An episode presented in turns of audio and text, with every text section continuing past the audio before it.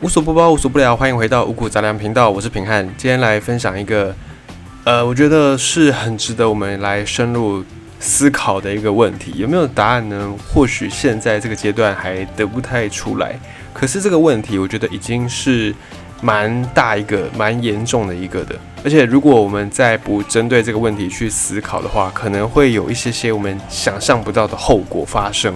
不知道你还记不记得在上？呃，去年的十一月份举行的这场美国大选，这个大选呢，嗯，让很多人都蛮意外的。当然，有些人觉得不意外，就是川普无法连任，这个是可能早有有迹可循。但是呢，也让很多人蛮意外的，就是让川普的支持者蛮意外的。诶，既然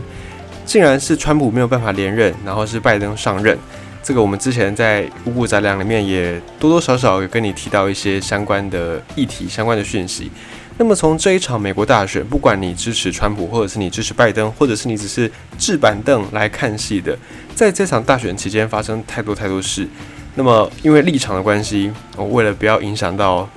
你的正在收听的你的立场，呃，平安这边我就不讲我自己的立场怎么样。反正在这个大选结果期间呢，你可以看到有几个以前大家觉得是非常好用的社群媒体。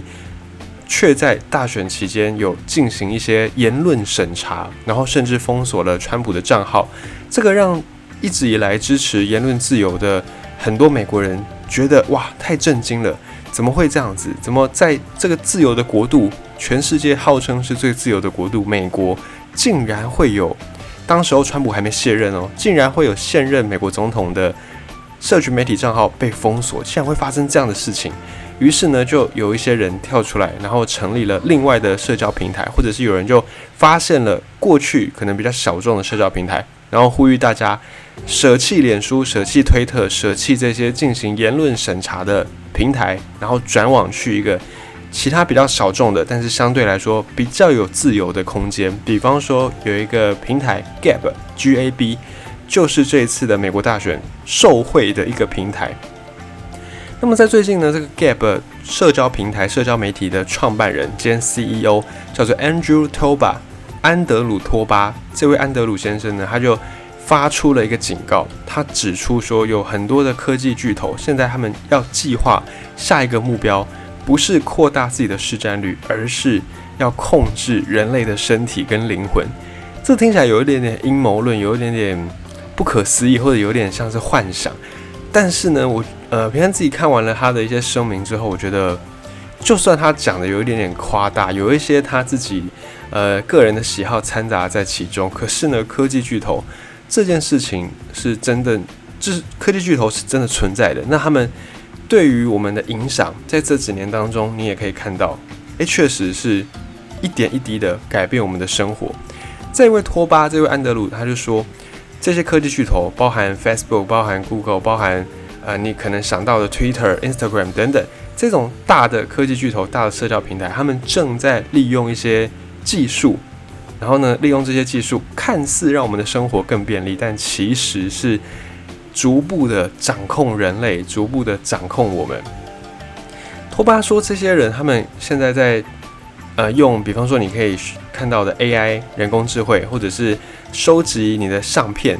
然后收集你的声音，所以这个也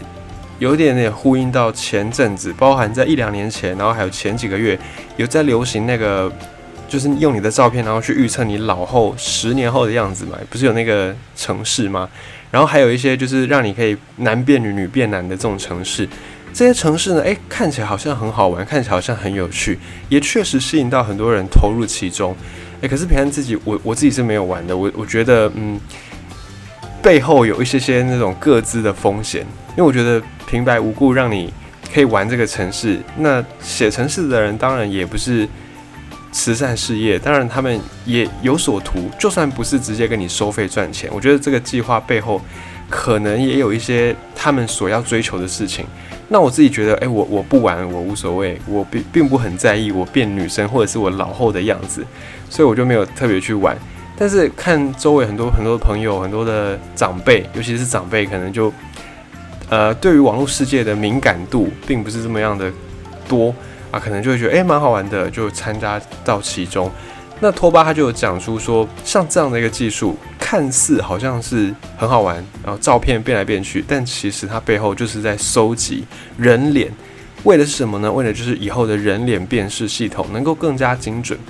那现在你还有看到有一些这种接案的工作，在家工作也很流行嘛？有一些 SOHO 族的那个接案案子，就是在你家，你在你家里面自己录音。那录什么音呢？可能就是录各地的方言比方说可能要讲英文的人，但这个英文可能要有英国的口音，又或者是要美国的口音哦，要有什么亚洲哪一个地方的口音等等，类似这样的一个接案，诶，看起来很轻松哦，钱。钱不一定多，但事情蛮简单的啊！你又可以在家里面自己完成，可以利用很多空闲的时间。这这样的一个接案工作，也变成很多人会选择的赚外快的方式。但看到这样的一个接案工作，平常自己心里面也会有一点点疑虑哦，也也有可能你可以说我是太那个小题大做，或者是太神经兮兮。可是我觉得这这件事情就，啊，我我们不要讲阴谋论的部分。这些公司收集这些声音的档案，为的是什么呢？当然也是为了 AI 学习嘛，可以让 AI 辨识更多人的声音，所以让这种声控科技未来更加方便。我们从表面上来看，他们也是要收集我们的声音数据。那么这个声音数据，应该说未来就是一个大数据的时代，谁掌握数据，谁就可以掌握一切，甚至掌握世界。这么说一点都不为过。不要说未来，我们就讲现在好了。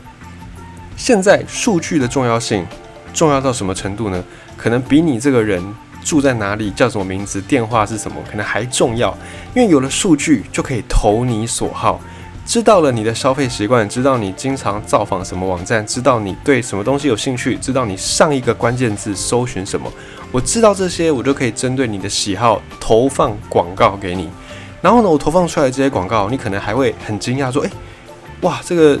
网站好聪明哦，都知道我要我要买什么，都知道。哎，我最近在看眼镜哦，马上就推给我几个很 CP 值很高的眼镜哦，或者是哎，怎么知道我最近在找餐厅，然后还是找那种意大利面餐厅，就推了好几间在我家附近的意大利面餐厅。你觉得这些网站怎么能够那么神奇？难道每一个网站设计工程师都会通灵吗？当然不是，而是因为数据，透过这些大数据，透过这些资料。知道了你的喜好，知道了你不喜欢什么，然后投你所好，然后你还会觉得哇，太棒了，你是被了解的。但其实你殊不知，这些都是透过你的数据收集到的。所以像这个大数据，在未来一点都不会夸张，谁掌握数据，谁就掌握世界。不只是消费，如果只用在消费，那还说得过去。我就是一个消费社会，现在就是一个。需要用消费来支撑一个国家经济的世界嘛？当然，用消费的话还好，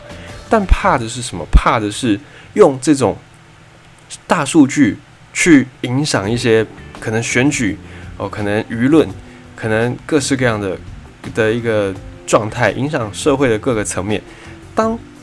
数据可以影响舆论，甚至影响选举的时候，哇，那个就是。影响的层面不只是像消费这样，它会变得更大。像美国大选之前，不是这一届，上一届就有传出有境外势力在干预美国大选嘛。然后后来查出来是很多的俄罗斯的这个网站，然后有骇客怎么去潜伏啦、去入侵之类的。然后呢，在台湾我们的选举，我们也经历过好几次境外势力的干预。应该说，现在在世界上面，只要是实行这种民主制度的国家、地方所进行的选举，可能悲观一点讲，或多或少都有被干预。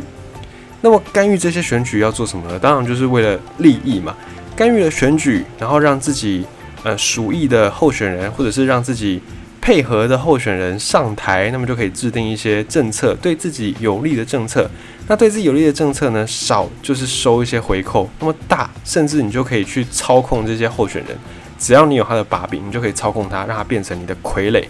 到时候呢，是不是你本人当总统不是那么重要，你能够操控总统那就可以了。你还自己不用出来露面，还不用变成众矢之的被大家抨击，何乐而不为呢？所以讲这样子一串听下来，你会觉得诶，好像是阴谋论。但平安自己真的觉得。这些事情很有可能未来会发生，甚至很有可能正在发生。这位托巴刚才讲到的 Gab 这个社群媒体的创办人兼 CEO Andrew Toba，他就提醒大家说，实际上人类已经在某种程度上被奴役了。现在这些科技巨头透过各式各样的设备，三 C、手机、电脑、平板，透过这些东西，透过这些数据，透过这些私人通讯，已经在慢慢的奴役一些人。然后呢，这些科技巨头以托巴的想法，他觉得下一步这些科技巨头就是要奴役我们的生理，把我们都变成数位农奴，像中世纪，或是专门替这些小领主耕种的农奴。你可能种了半天，种的要死不活，结果你种到的收入大部分都必须要上缴给领主，你自己只能获得小小的一份。数位农奴就是这样的概念。然后呢，这些大科技公司背后的掌权人。以托巴来说，他就有讲到说，像脸书背后的这个 CEO 马克·祖克伯，他就觉得他好像自认为比其他人更优越，所以他在这次的美国大选当中呢，也一直在一些特定人士的推文底下，然后标注一些警语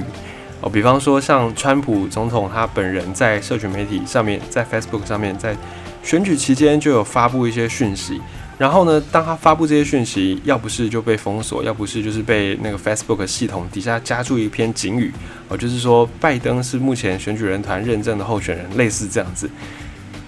这些事情呢，平安在整个大选期间，哎，有从各式各样的管道，然后来看到这些事情，见证这件事情的发生。所以，我觉得托巴哈讲的这一席话，特别让我有心有戚戚焉。然后现在呢，很多人。也被取消、被 cancel。在现在这个社会，社交媒体是让一个人留下足迹或者是留下证明的很好的一个管道。但是换个角度想，当我们已经非常非常依赖社群媒体、非常依赖网络、非常依赖这个虚拟世界，只要这个数据消失掉，或者是别人搜寻不到，那么你这个人是不是就等于不存在呢？是不是就等于你的人格在虚拟世界、在网络世界？被抹杀掉呢？这个也是我们可以去思考的一件事情。那么想到这边，会让人有点不寒而栗，也让人又想到了几十年前的那一本经典的书籍，来自乔治·欧威尔他的著作《一九八四》这本旷世巨作。我真的觉得乔治·欧威尔他的这本书太经典了，经典到他当时是在那个战争期间，就是二战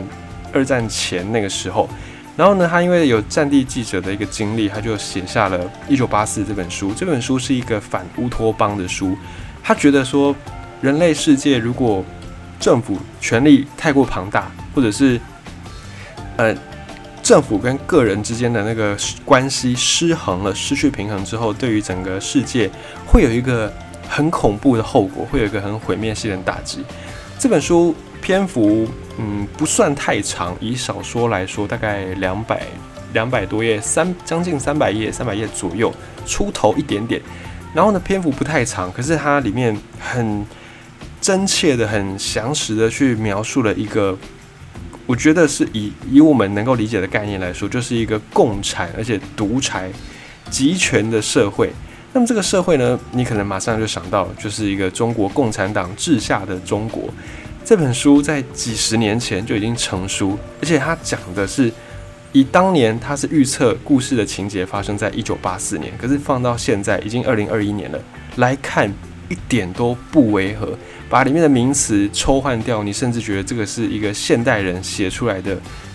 实地真人真事的见闻录，精准到这个程度。我觉得这本书呢，非常值得现代的我们现代人来去看一下。